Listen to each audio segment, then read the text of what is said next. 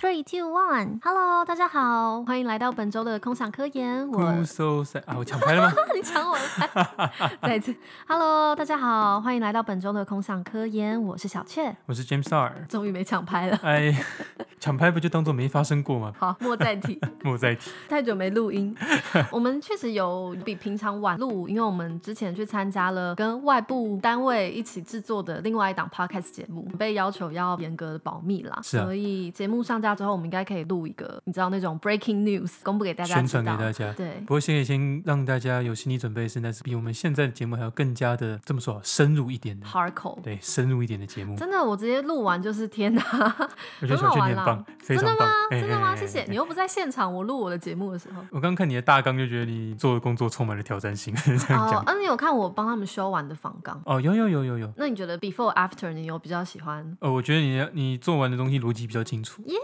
开心！真的，我在列访纲的时候，其实也蛮多心得的。这边先收住，下次再跟大家分享。对对对，等我们在上了之后呢，才有东西可以再聊。我想要先来讨个拍，讨个拍。对，我上次三点一四一五九二六三。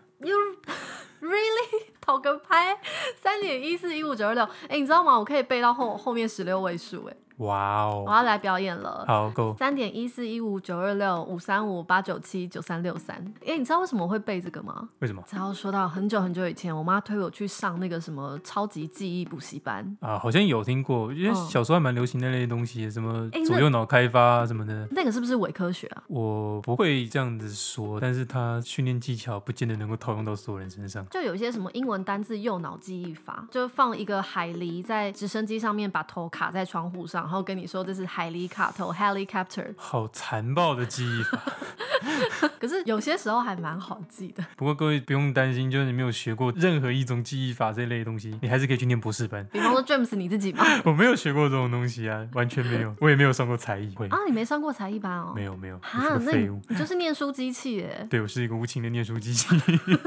无情的念书机器。好哦，那今天的题目跟游戏有关系。James，你玩游戏吗？玩。昨天玩到几点呢？昨天玩到三点。为什么会讲到游戏呢？因为最近有一款游戏，好像默默的讨论度又有在上升。那是一款叫做 Folded 的游戏，折起来，折它。嗯，它是一款蛋白质折叠的游戏。好，开始出现专有名词了。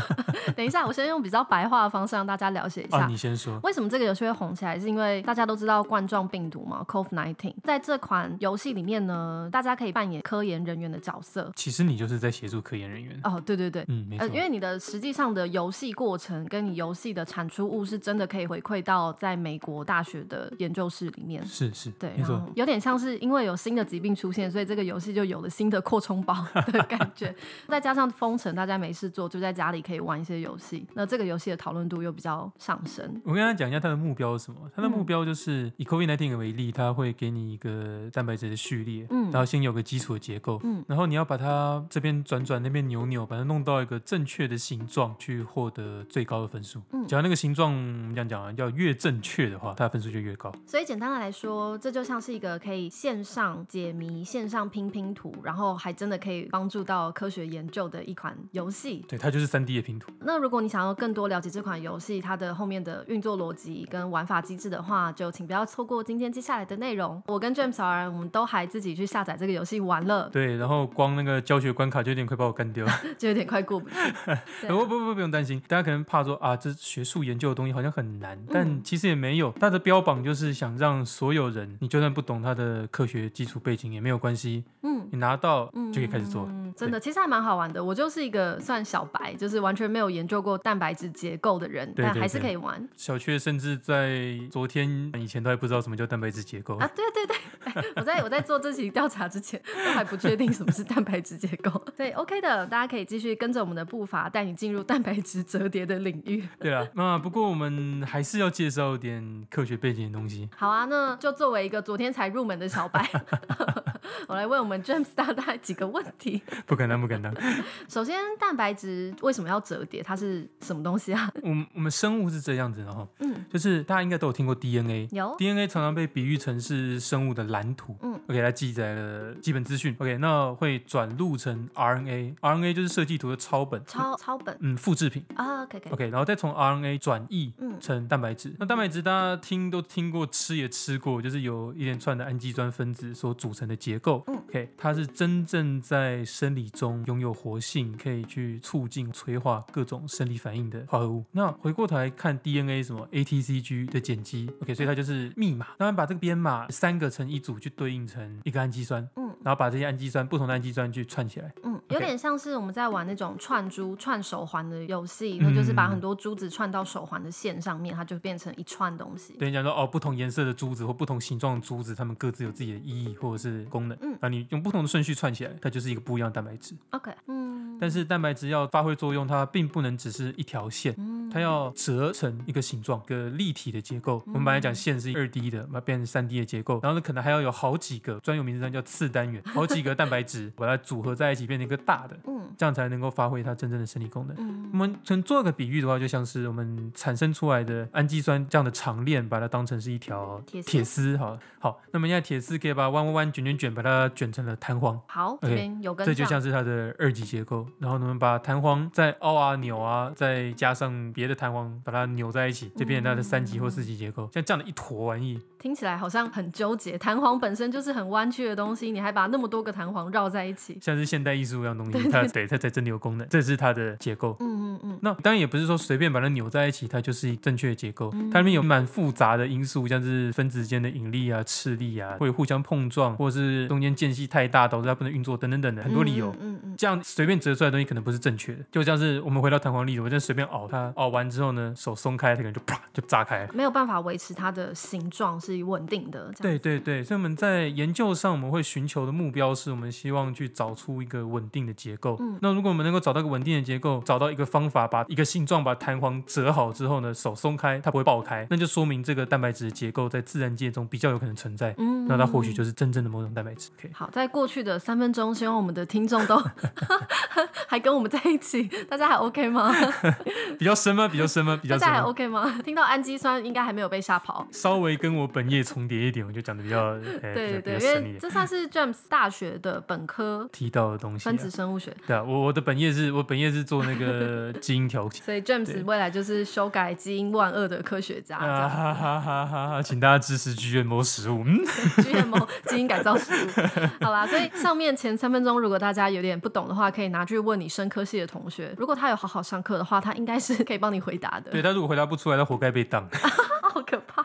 也是啦，因为你现在也在当老师，所以就是看到大学生突然间莫名的火气就会上来。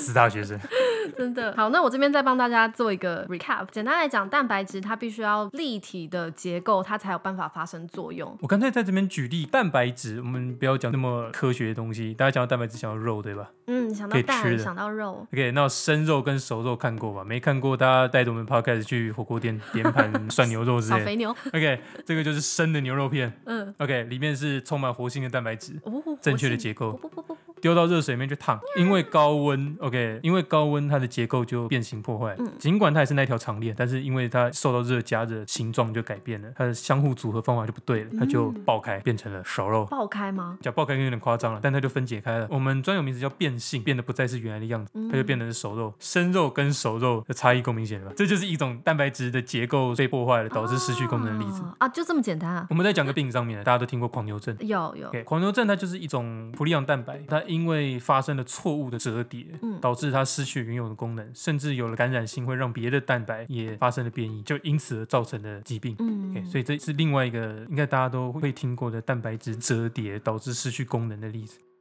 所以不管是生肉还是熟肉，它们的蛋白质基本上是很类似的，只是它折叠的方式不对了。嗯，我们讲氨基酸的序列是一样。OK，所以狂牛症也是蛋白质折叠错误之后，就从健康的变成会治病的蛋白质。是的，没错。好，可以有跟上。加油，小雀！你要是都跟不上了，那我们的观众就惨了。观众加油，不一定啊，观众可能比我聪明。所以这集有主挑是吧？我我就是一介画画的升斗小民。别这样。讲到这边，我大概比较了解为什么蛋白质折叠这么重要。那蛋白质折叠跟 COVID-19 的病毒或是疫苗的研发又有什么关系？因为结构，我们刚刚讲结构对蛋白质活性来说是很重要的嘛。嗯、蛋白质实际上主宰了大部分的生理功能，所以我们传统上想要了解蛋白质结构的时候，以往都是透过养精的方式，就是养精哦，就是实际上去大量的去培养一种蛋白质，萃取它出来，然后让它成长成晶体，长得还蛮可爱，像冰糖一样那种不同的蛋白质形状，它会堆叠成不同的结构啊，是不是我在游戏里面看到的那个东西？哦不不不不，很大的，巨观上眼睛看得到的，眼睛看得到，OK。对，然后拿它去用 X 光去做照射，然后去读取数据，嗯、但是这个动作其实很难，因为你有千百种条件去长精，那可能条件不对，它就不会长出你要的能够测定的样子。那现在因为生物资讯技术起来了，另外一种方法就是去透过我们讲程式预测折叠它，嗯、因为氨基酸的序列我们是知道的，我们可以透过 DNA 推导它，然后我们就可以叫程式运算说，哎，我现在给你一条序列，你可以帮我把它折成有活性功能的样子。但是即便是电脑在做这件事情，也有点吃力，对，就是很多场合还需要人工判断。那我们等下提到 Foldit 的时候会再讲到这件事情。我们先稍微往后跳一点点，为什么说研究它是重要的？因为像 COVID-19 它是一种冠状病毒，它的表面有很多所谓的棘蛋白。那这个棘蛋白呢，会跟人体的细胞表面的一种受气结合。哎，棘蛋白是不是就是我们常常在那个 COVID-19 的新闻图上面看到它旁边有一圈一圈红色刺刺的那个？对，凸起来的东西，让整个 COVID-19 的病毒像一个小刺球一样。嗯，棘是那个荆棘，哎，棘皮。棘皮动物，讲讲棘皮动物，搞不好更多人不懂。棘皮动物，不过没错，就是那个棘。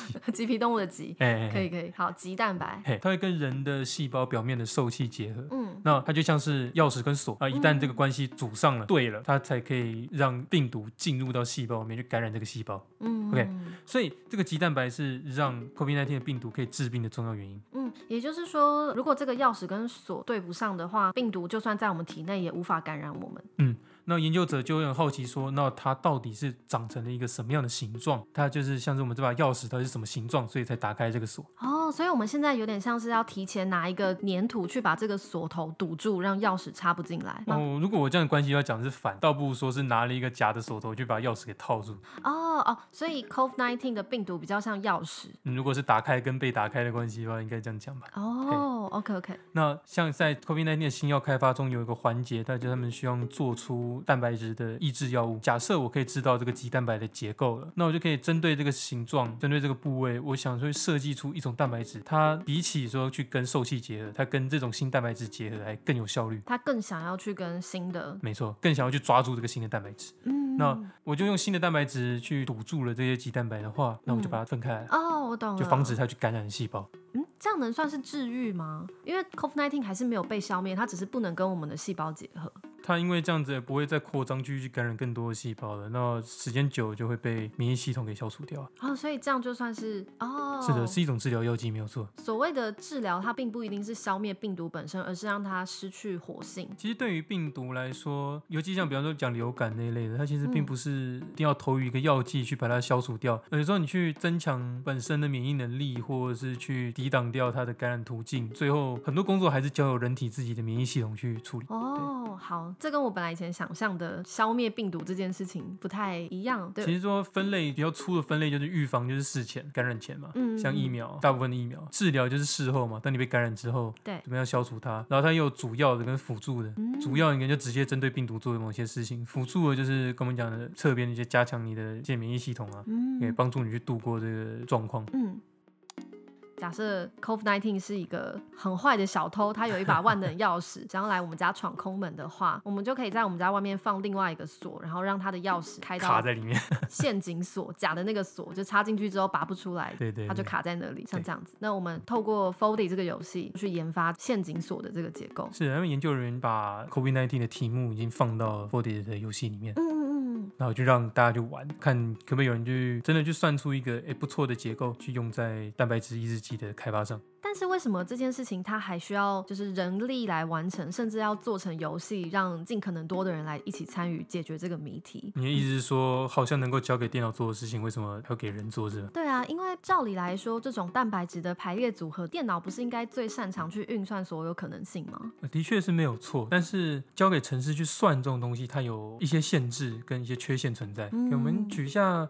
大概可以把它区分成三种。第一种是你给它的参数不够充分或确实。呃，一个慢慢解释哦。参数这个东西，有可能是来自于说我们对这个主题本身了解不够明确。嗯，哎，参数是指它拿来做判断参考用的数值吗？好，呃，那这样好，我们先假设我们今天想训练我们的电脑程式，学会怎么样辨认汽车的厂牌。那首先我们先讲参数，就是它要看哪里，嗯，okay, 哪些东西对我们要解决我们的问题来说是重要的。比方说，可能车子颜色重要，嗯、车型重要，然后可能几人座重要，可能车框轮胎长什么样子重要，当然车牌有没有那个 mark 很重要。嗯、那这些点就是参数，要解决我们问题，电脑所需要去了解并且判断的东西。嗯、但是回过头来讲，我们对这个议题的了解不够充分。嗯、比方说蛋白质折叠，如果我们今天知道有 A、B、C 三个项目会影响到蛋白质折叠，我们就拿它去设计了程式去做运算。嗯、但可能实际上真实情况还有 D、E、F、G、H 这么多个条件，都会影响到。但是我们这个时候人还不知道，那你算出来的东西就有可能符合 A、B、C，但不符合后面的那些，导致你做出了一个哎，好像城市跟你说可以，但实际上不行的东西。我们很常在做生物资讯的时候算出来都是这一类的玩意，因为生物体内的东西太复杂了，很多东西我们其实都还没有很清楚。那这是一种，另外一种则是在情境判断的时候，有一些跟情境相关的因素，我们觉得不重要，人可以很直觉想说，我忽略到它没关系啊，然后但是电脑却会把它考虑在内的东西。嗯，怎么样做举例呢？比如说我们刚刚讲车子啊，给他一堆车子的照片，要他判断这个车什么牌子。嗯、我们刚刚讲讲参数，我们是从车子上去找。嗯，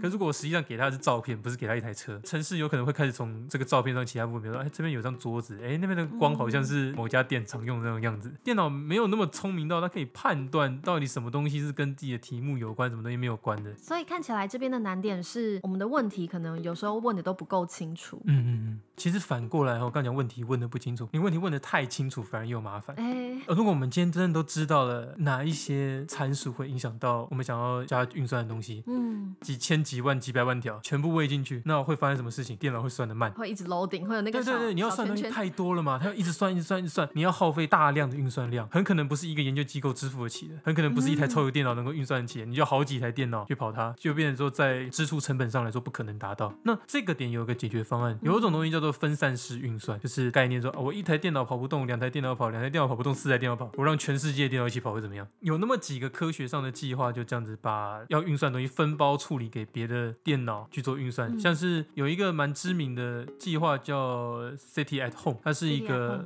外星人找寻的计划。什么？就是我们有天文的望远镜拍摄了各个就天空中的各个位置的波段，嗯、然后呢，他想要去分析有没有异常的常的讯号出现。那可是因为整个天空太大，资料量太庞大。他就把这个资料分包给很多人的电脑，让大家一起去算。那生物的领域上也有 Foldit 的前身，有个叫 Rosetta at Home，以及另外一个类似的计划叫做 Folding at Home，都是希望透过电脑运算的方法去解决蛋白质折叠的问题。这个分散式运算是不是也跟最近很红的比特币有一点点像？哦，如果你把比特币视为是为了要解决一个数学运算的问题，嗯、因为它基本原理就有点像这样嘛，就算算出来的解答就是比特币。那的确有点像，因为就是全世界的矿池都在想办法去拼出那个答案出来，然后对吧？算出来它就进。到总体的池子里面得到一个解答，那就是一枚比特币。比特币也是很很有科学根据的，就这个角度来说，嗯，它就是一种可以当做一种分散式运算。那 f o r d y 在这方面也蛮像，它只是不是给电脑算，哦、而是给一堆人分散式。所以我们刚刚讲那么大串三个点，第一个点。大家还有跟上吗？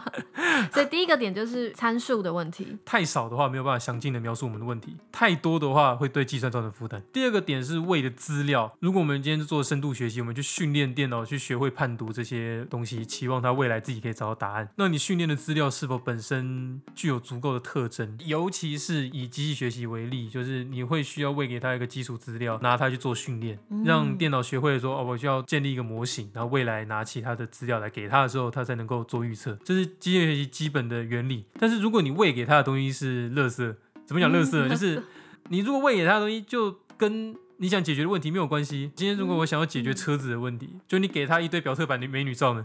表特版，那他就他他就傻乎乎的照着去训练了。哎、欸，这个颜色应该是皮肤色的车子吧？然后这个两个应该是车头灯吧？然后 这两个应该是车头灯，就给他攀下去，然后就真的给他一个牌子，然后你训练出来模型就垃圾，因为你给他的资料跟你想回答的问题其实没有关系。嗯。但是问题来了，这问题还是人的错嘛，对不对？嗯、你不可以给他一个没有关系的资料去做训练的。但是问题在于说，我们实际上要解决的问题，如果人一眼就可以看得出因果关联性，一眼就看得出，哎，这个资料可以回答我的问题的话，我们就不用。那那我干嘛还要电脑做？我就是因为我看不出来，资料量太庞大、太复杂了，我看不出这是一台车还是一个人。嗯、等一下，这个人类应该是看得出来的。很抽象化的一团，哎，所以我才想要请电脑帮我做这件事情。嗯，我觉得可以举另外一个也蛮贴切的例子，就是我们会想训练电脑去看肺部 X 光的病变。嗯嗯嗯。其实人类是看得出来肺部的 X 光哪些是有病变，哪些是没有，但是这可能需要多年的经验。有经验的医生没有那么多嘛。那为了要让资源比较落后的地区一样可以正确的去快速判断这个 X 光的状态，就想到了可以用机器的学习来做这件事情。嗯。但是其实这个机器训练的过程当中是有一些插曲的，比方说这个 AI 的方法是看这张照片是从哪个医院发过来的。对，因为这个 AI 发现说从大医院发过来的 X 光片更有可能是患者重病的时候才去拍，或是上次看到有个类似 AI 消化一般的东西，呃、说要看那个是不是癌症病灶，就旁边放了一把尺去测量它大小的，更有可能是恶性的病灶。对，就他反而是用这些照片旁边的，或是照片发送地点这些多的资讯来做判断。对，这同样是你未取的资讯问题，你给了他错误的关联。嗯，对，刚刚前面讲的是看不出关联来，另外一个发现是，哎，这个错误的关联跟你的结果又有相关性的时候，他就可能会以为它是因果。嗯、我们这边要区分清楚，有相。关性跟有因果关系不一样，像我们刚刚讲的一个癌症的病变的照片，旁边是不是有一把尺？嗯，跟他最后是不是真的有病有相关吗？有相关，有 A 有 B，但是并不代表说我在旁边放把尺，他就会生病。对，这不是因果，这个叫因果。那这样的话，如果由人类来解，我们就不会被相关性或因果所困扰吗？哈，其实倒不如说，可能还是会。但如果人类看到一团复杂资料，他会举手投降，说啊，我办不到。但是你交给机械的话，它就还是硬算一个东西出来给你，哦、所以你就给他一个没有道理的东西，它就算出一团没有道理的结果。如果你不是一个成熟的城市使用的研究者，你可能就以为说啊，真的是这么一回事，得到错误的结论啊。所以放弃也是人类的种族天赋，对？因为机器不会放弃，然后人类会放弃，这是嘛？啊，人类的优势。好吧，那第三个点就是真的在讲人类的优势。好，我们来 move on。所以第三个非人类不可的原因是，就在某一些议题上，人类的思考比其实还有效率，更直观去解决这个问题。我们刚刚是不是讲的 4D 像三 D 的拼图？那我举个例好了。假设是二 D 的拼图，那电脑的尝试法就有点像是穷举，最佳解就是一张铺好的拼图嘛，对不对？当他开始去做运算的时候，可能就会第一个拼图放下去，第二个放下去，第三块放下去，第四块放下去，呃、第五块拼不起来，第六块拼不起来，七八九拼不起来，哎，十拼得上去，那可能就这样子一路试试试，试到最后，哎，全部都卡完了，OK，卡完了，看这个图对不对？啊，好像不对，拆掉，重来，从下块开始。当然，电脑做这个事情很快，可是人会怎么解决拼图？嗯，如果我要去解决拼图的话，我会先按照颜色去把它做分类，边框拼出来。嗯哼哼哼哼，然后再想办法去拼里面的东西，可能还会上网看一下攻略之类的。上网看攻略禁止去掉啊。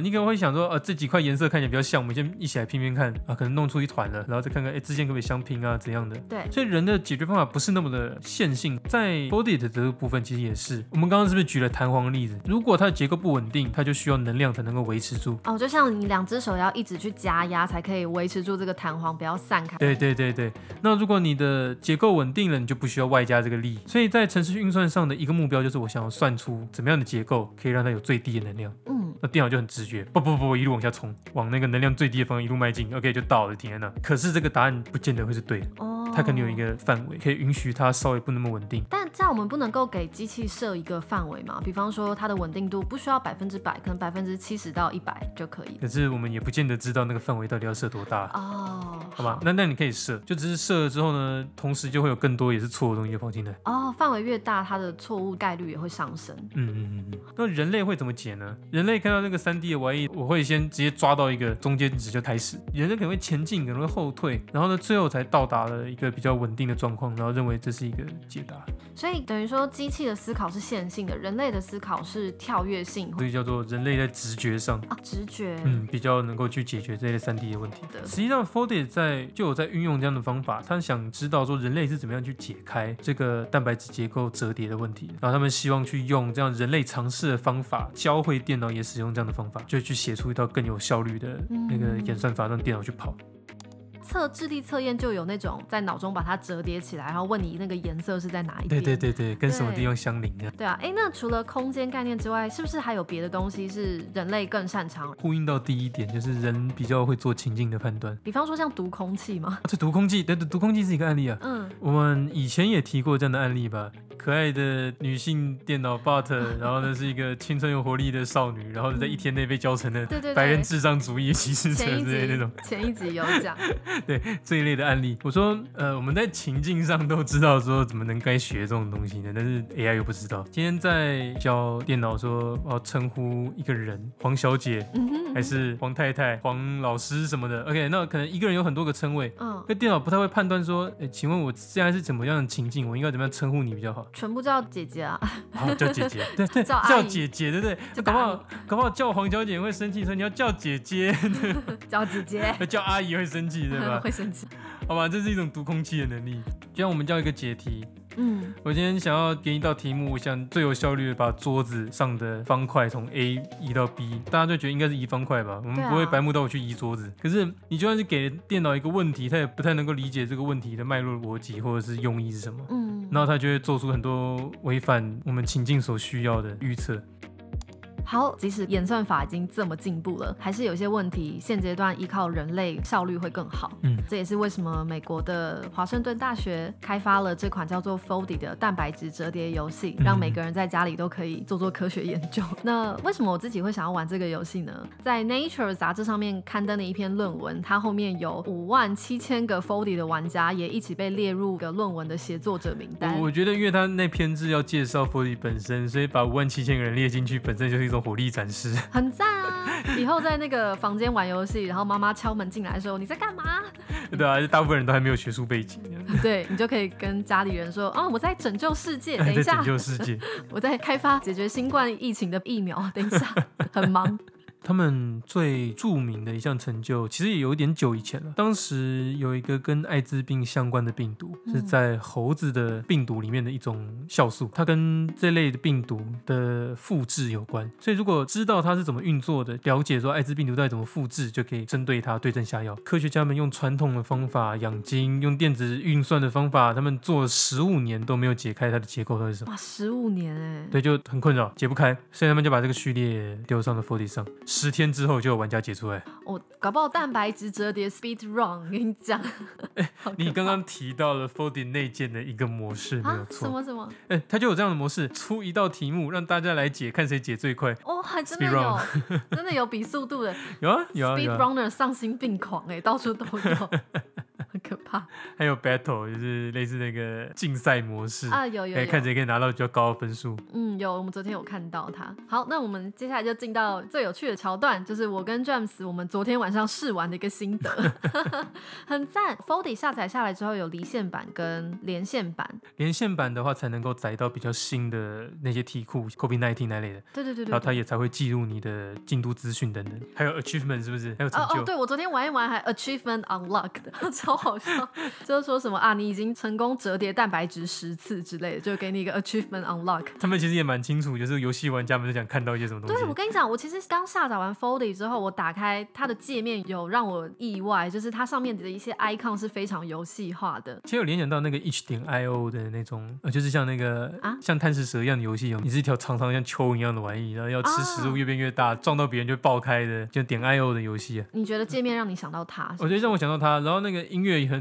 哎、欸，对。它有音乐，你敢相信？音乐，然后还有听起来很柔和的那个效果音，对对对，咕叽咕叽的那种。然后成功会给你放彩带，对对对对对对，就是它真的是游戏化，它不是说什么，你知道我们曾经有玩过一些什么打着教学名号的游戏，那真的玩起来比较像是很还是教学感很重。可是 Foldit 我觉得它确实是有往游戏化更靠近一点，对对对，蛮好玩的，而且它还有聊天室，对，然后可以它有社交功能，你还可以组 group，你有工会，类似工会的东西，然后那个专属的聊天频道，大家可以去聊对那个蛋白质怎么样折比较好，啊、对吧？对对对，对，那边怎么转的？所以它有一点点社群功能，然后有 achievement，然后也有 ranking。你可以，它那边有一个积分列表，就是如果你折的很好，你的分数就会很高，你就可以在列表榜上面看到自己的名字跟你的分数。就像我们那个刚刚讲 COVID-19 那道题，对，它现在的题目就是 basic 的难度，点进去它就已经有一个大致上的结构已经折好，然后剩下一些细节要调整。进去你就得到一个基础分数，然后就在一个一百多个排名，然后看到第一名可能只要一万三啊，还是一万五之类的分数，你看你可不可以超过他？我们昨天看是一万三，我今天会再玩一下，看可不可以超过。加油！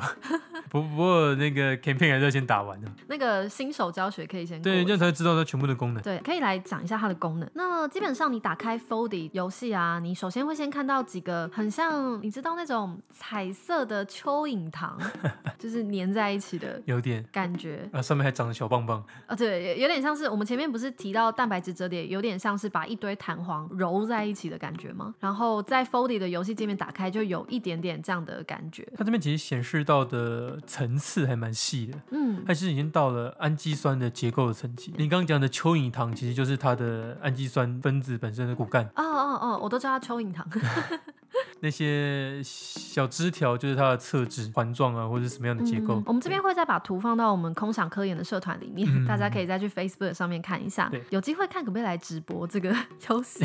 超级 nerd 的。看你可以解题解到哪里去？对，超 nerd 的，超 nerd 的。好，那这边大概有几个它的图示，可能有一点牵扯到专业名词，这边我们就请 James 来讲解一下。啊，就 collision 叫冲突，是不是？对对对，就是刚刚我们讲到说，在这个游戏里面你要解决几个问题，一个是冲突，冲突碰撞，对，冲突就是可能某两个结构有某两条蚯蚓糖太靠近了，你要把它们分开。OK，另外一个是蛋白质空腔，对对对，这是什么？反过来就是你的结构之中如果出现了太多的空间，也空空洞洞太多，分太开了，嗯、那它的结构也会不稳定。太远了，要把它拉近一点。嗯、那再来这个氢键，对对对，氢键，hydrogen bond。氢键是我们要对它做什么？我们因为我们分子间其实有些让它固定在一起嘛。那氢键是一种其实比较脆弱的键，它容易断开。氢键越多，它就稳越稳定，因为它就是分子跟分子之间的引力。哎、欸，所以氢键算是粘着剂吗？有点像，它有一些结构之间会产生氢键。嗯，那如果我们看到这样的结构，我们把它排在足够近的距离，让它们之间可以产生氢键，变得稳定了起来。所以氢键数量要足够，然后位置可能要比较均匀，这样整个结构会比较稳定。嗯，像这样子。那最后一个是疏水侧链，这好像也需要解释一下。有种东西叫极性，就是它会溶于水或者是不是水的东西。哪哪个极？哪个极？南北极的极，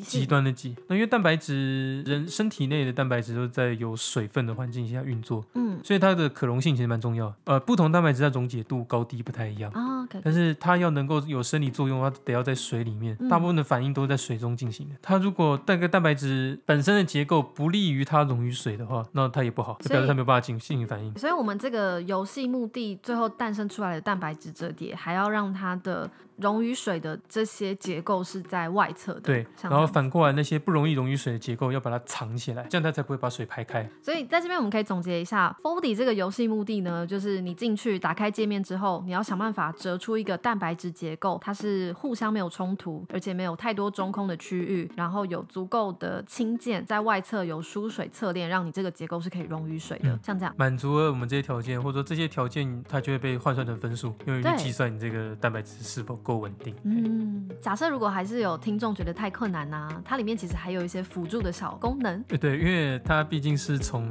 城市运算的计划分离出来的一个游戏，其实也放了这些工具在里面。只介绍比较简单的两个，一个叫 Shake，我们刚刚不是讲说有蚯蚓糖跟分支，对对吧？那其实整个蛋白质也有上百个节点，一个一个扭起来太麻烦，你可以让城市帮你做完前半段的工作。那个 Shake 点下去，所有的分支开始疯狂的旋转，转转转转转转，哎，它就转出一个相对来说他们不会互相碰撞或太远的位置，就叫 shake。而 WeGo 做的事情很类似，只不过它今天动的是氨基酸的那个主干，你的蚯蚓头开始疯狂扭来扭去，扭来扭去，扭来扭去，一整个一直扭，一直扭，一直扭，然后对，也是一样，这个结构相对稳定了，就可以把它停下来，自己在手动调，就不用从零开始。而而且还有应该说是设计师很喜欢的功能吗？什么样的功能？它可以追踪你的历史记录，你可以 undo 啊，对对对对对，它有一个曲线图，对，会显示你做了每一个步骤之后的那个时候的分数是多少分。对，就比方说你可能现在是一万分的结构，然后你不小心做错一个步骤，扣了一千分好了，那你就可以 undo 回一万分。其他的东西都还是生物资讯上既有工具有的功能，那个我都还被我很惊讶，我真的被那个曲线图给震惊到，曲线图，好赞哦！对，那曲线图你一边做的时候会产生有点像是股票的那个曲线图的感觉。哎呦，妈呀，为什么其他解谜游戏不要给这样的曲线图啊？就是啊，对啊，对，退回到某几步。这个历史记录对新手友善，这是一个非常新手友善的游戏，大家真的可以去玩玩看。而且当然，如果你想要知道更多的科学基础知识，嗯，他在前面讲的 campaign 教学模式的部分，他、哦、就跟你解释说科学基础是什么，为什么我们要做这件事情。对，像我们刚刚讲到的那个氢键跟输水结构，在游戏里面都会提供连接，让你可以点进去了解说，哎，所以什么是氢键，什么是输水？对，刚刚其实有不少现学现卖的成分。啊、有有没有直接一边开游戏 一边玩？哦，原来这些东西很重要的。等一下，你不是本科生吗？我就说我不是做蛋白质体研究的。小鹏，你有什么问题？你要玩游戏吗？看你做了无效操作，还可以抗议。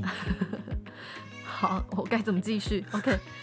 好，反正我们下载了 COVID-19 的考题，你不会在解完这个题目之后就给你一个过关画面，因为这个是一个悬而未解的题目，它还没有一个标准答案。是，不像说呃 campaign 里面那些都是既有既知的东西拿来给你做训练，后面那些考题它就真的是其实不知道，所以我才要提供给所有的玩家看看你们有怎么样的解答，你做出来的答案会变成它的灵感的来源，灵感的来源，对对对，变成候选的解答之一，去缩小本来是浩瀚无尽的那个运算可能性。这点其实很有趣。然后，就算今天我们可能真的没有办法得出一个很好的解答，那也没关系，因为身为玩家，身为人类的我们在尝试去折叠这个蛋白质的操作过程当中的这个过程，就已经是很珍贵的资料了。排行榜上分数第一名的那个玩家获得了分数上的满足，不过那个东西不见得是真正的科学上的解答。嗯、对，所以这个游戏的话，就是你玩的时候得失心不要太重了。对，可以不用那么有得失心，因为它最后的结果其实没有办法归功于特定的某一个人。嗯，对，这还是一种比较集体智慧的感觉，所有人的参与都是有意义的啊、哦！好好赞的话，所有人的参与都是有意义的。你就算解不出高分的结构，你的操作过程也会成为他参考的项目之一。